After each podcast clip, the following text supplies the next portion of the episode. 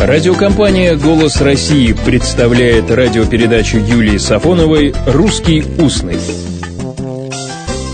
Здравствуйте. От сумы до тюрьмы не зарекайся. Не пугайтесь, это всего лишь повод напомнить, что все-таки правильно осужден, осужденный, а до того дело возбуждено – и если работники правоохранительных органов настаивают на возбуждено, осужден, ошибка, то даже адвокат дьявола – плохая защита для них.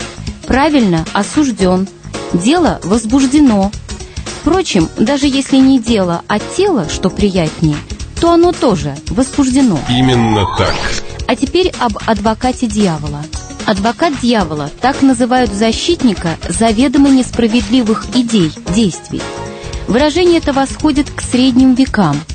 По латыни так называли участника богословского диспута, который в споре выступал как противник богослова, а богослов этот стремился доказать какое-то положение. Этот участник, адвокат дьявола, выдвигал возражения как бы от имени врага рода человеческого. Таким образом, богослов – должен был продемонстрировать умение вести дискуссию с самым, мягко говоря, недоброжелательным и к тому же очень хорошо подготовленным противником. Как правило, на роль адвоката дьявола выдвигался опытный и эрудированный богослов. Такой, говоря современным русским, спарринг высокого класса. И именно этот спарринг стал прообразом системы оппонирования при современных защитах диссертаций, как кандидатских, так и докторских. Так что защищаться надо умеючи, и не только в суде, чтобы вас никто не поверг. А вообще осуждать можно что угодно, а вот осудить кого-то может только суд. Зэк. Словечко интересное. Нет, конечно, не дай бог быть именованным этим словом. Это для меня опять-таки повод поговорить о причудливых языковых явлениях. Откуда словечко-то? От слова «заключенный»? Но если так, почему не «зак»? Ведь есть «док» от «доктор», «нал» от «наличные», а почему «зэк»? Полагают, что слово это образовано от так называемого косого сокращения, то есть от сокращения, которое пишется через косую черту, через слэш, как мы теперь говорим.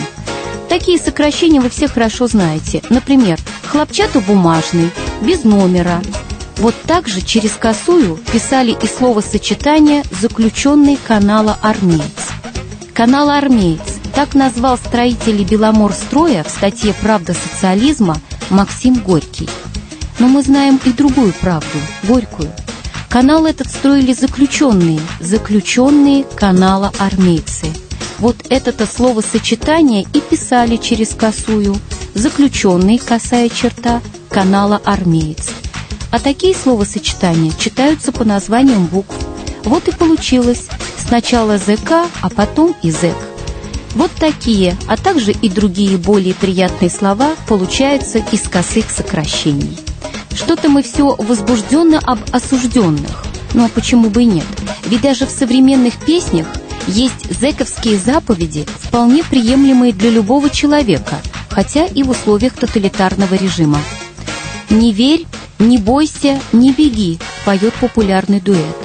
А у Солженицына в архипелаге ГУЛАГ в главе «Зэки как нация» читаем Наконец, существует сводная заповедь «Не верь, не бойся, не проси».